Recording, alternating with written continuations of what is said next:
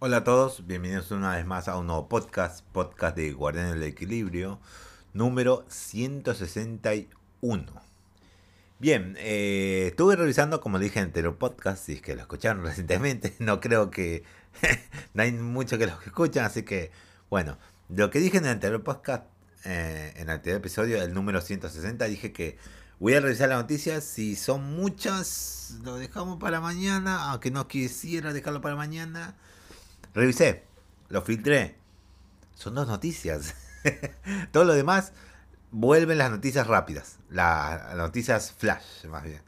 Son todas noticias flash. No vale la pena comentarlas, digamos. Bueno, sí vale. Esta vez sí voy a ponerlas para comentar, pero son flash las noticias. Empecemos con la noticia flash. Y tal vez comentemos un poquitito para. O tal vez dure menos de 10 minutos este podcast porque son dos noticias que hay. Nada más. Ya verán el título ahí cuál es la noticia. Así que, pero primero las noticias rápidas. Respawn Entertainment eh, pide a los jugadores dejar de acosar a empleados. Ahora Respawn Entertainment emitió un comunicado eh, bastante directo en lo que se dice que a los jugadores que dejen acosar a los miembros de su equipo de desarrollo, haciendo un énfasis especial en los que dedican a trabajar en Apex Legends. Pues la, pues a la mayoría de estos eh, molestan frecuentemente, incluso en horas de laborales, en, en horas que las labores del día ya terminaron. Ah, acoso, acoso, acoso, mucho acoso de los, a los empleados. Pobrecito, ¿por qué merecen acoso? No merecen eso, no merecen. Otra noticia rápida. Esta es la duración que tendrá a Playtime Requiem. ¿no?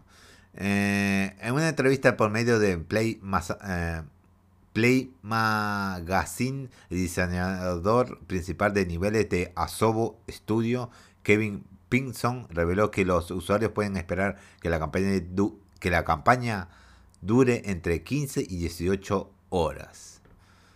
Eh, vale la pena mencionar que esto se puede afectar en, los jugadores que si, se toman su tiempo para distraerse o ir directamente a los eventos que se enlazan en la historia principal.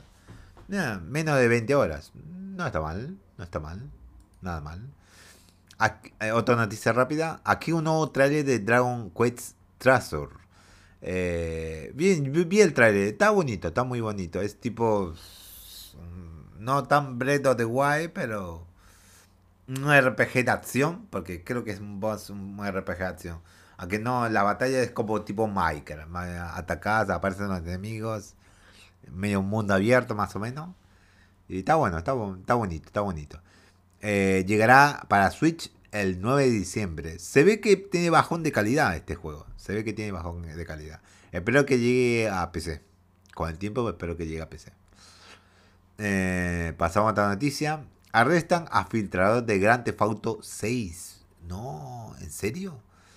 Pero medio está en duda, más bien eso. Eh, de acuerdo con, B, con la BBC, el día de ayer, 22 de septiembre, la policía de Reino Unido arrestó a un joven de 17 años en Oxfordshire eh, bajo la sospecha de actividades ilegales relacionadas con el hackeo de Uber y Rostar.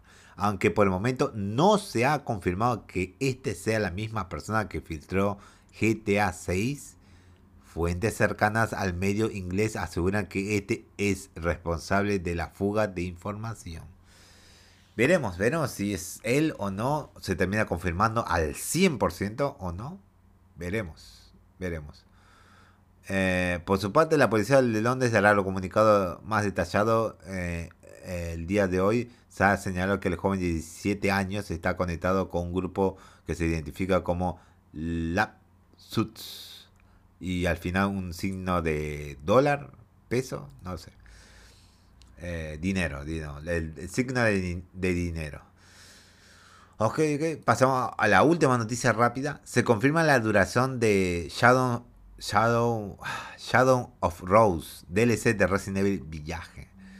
Eh, durante la entrevista con IGN, Japan Kento Kinoshita, director de esta entrega, fue cuestionado eh, sobre la duración que tendrá Shadow, of Rose. De esta forma se confirmó que nos tomará aproximadamente 4 horas terminar este DLC. Como siempre, este número puede aumentar dependiendo de qué tan buenos sea, seamos o como la cantidad de contenido adicional a nuestra disposición. Bien, no está mal estas noticias rápidas. Ahora pasamos a la noticia que pienso que este es mejor que la otra noticia. Así que, Detective Pikachu 2 llegará, llegaría más pronto de lo pensado. ¿Va a haber Detective Pikachu 2? Y esta vez creo que va a llegar a Nintendo Switch directamente. No al Nintendo 3DS.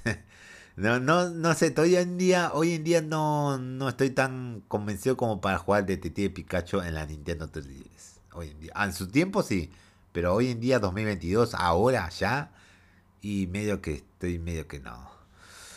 Por medio de su, por medio de su perfil de LinkedIn, eh, Jonathan Murphy, eh, programador senior de juegos de Creatures Inc., señaló que Detective Pikachu 2 está cerca de su lanzamiento. Lamentablemente no se ha compartido más información al respecto considerando que la información oficial ha sido nula en los últimos años. Esta es la única actualización que hemos tenido desde su revelación. ¿Se había sido revelado Detective Pikachu 2? No recuerdo. Durante el pasado Nintendo Direct muchos se preguntaban si Detective Pikachu 2 había sido cancelado, aunque por el momento no hay información oficial. Las declaraciones de Murphy nos dan esperanza que de tal vez ver esta secuela en nuestras manos el próximo año. Veremos si lo anuncian el próximo año. Ese es el tema, si lo anuncian. Si lo anuncian. Pero bueno, ¿qué se va a hacer? Vamos a seguir esperando a los que les gusta a los que les gustaron el juego de Detective Pikachu, esperar la secuela. Directamente. A mí yo no lo jugué todavía, así que no tengo muchas expectativas. Eh, pasaban a la siguiente noticia y última, porque son dos noticias nada más.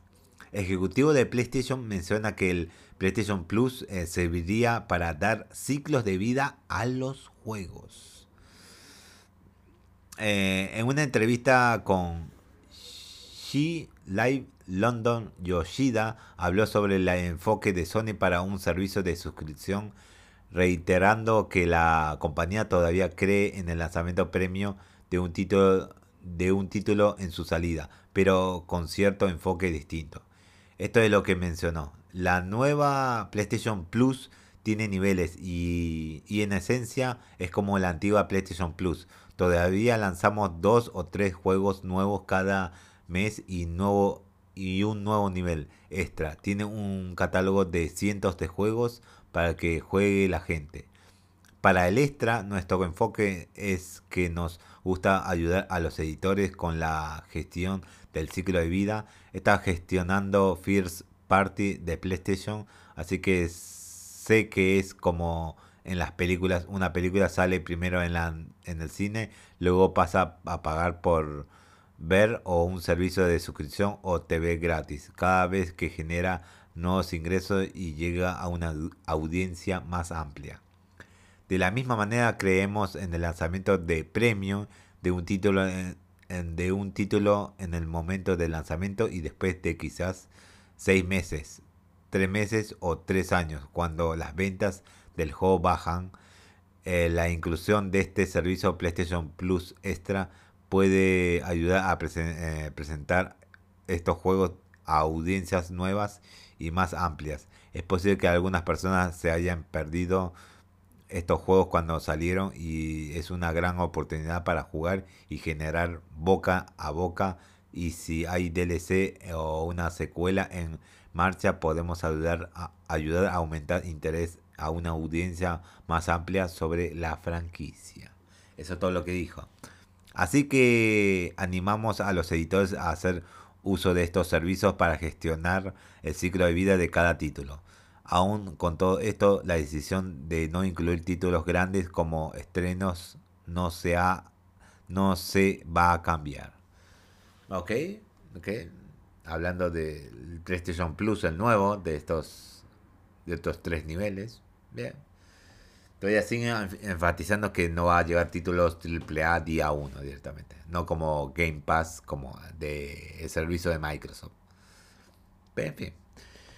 Bueno, terminamos el podcast de hoy. Eh, menos de 10 minutos. Logramos lo impensable. logramos, lo logramos. Bueno, lo dejamos acá. Así que nos estaremos viendo el lunes con más podcasts. Así que nos vemos.